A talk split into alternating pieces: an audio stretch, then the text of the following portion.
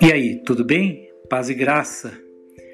Quero ler um versículo que se encontra na carta de Paulo aos Gálatas, no seu capítulo 5, 22 é o número do versículo, que diz assim: Mas o fruto do Espírito é amor, alegria, paz, longanimidade, benignidade, bondade, fidelidade.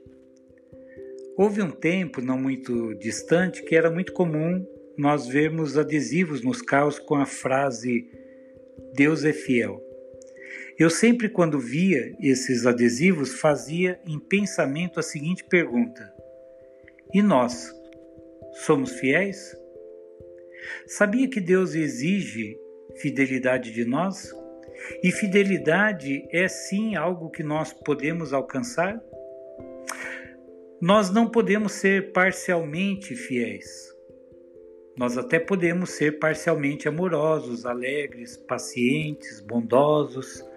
Podemos também viver uma paz momentânea. Nem tudo é paz. Sabemos que nem todo tempo nós vivemos a paz na plenitude do termo.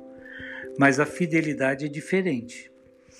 A fidelidade, ela tem que ser completa, impenetrável, insubstituível.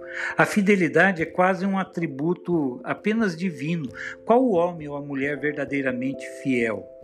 Se há traição até mesmo em seus pensamentos. Porém, Deus a cada dia deseja nos motivar a buscarmos uma fidelidade tal que de fato agrade o seu coração. Fidelidade, primeiro a Ele, que é o autor da vida. Fidelidade também àquelas pessoas que amamos e são bênção de Deus em nossas vidas. A verdadeira fidelidade é saudável, divina e eterna.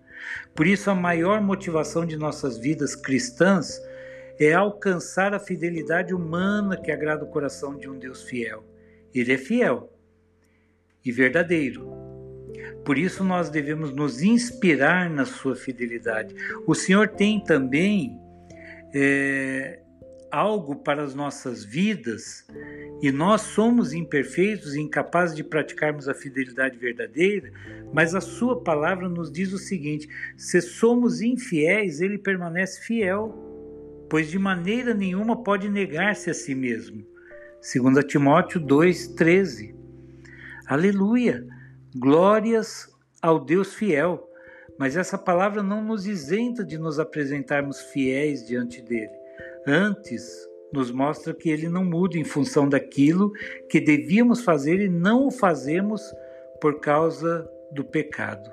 Apresentemos as nossas vidas em fidelidade a Deus e a tudo que ele tem colocado diante de nós. Somos mordomos de tudo aquilo que ele tem nos dado.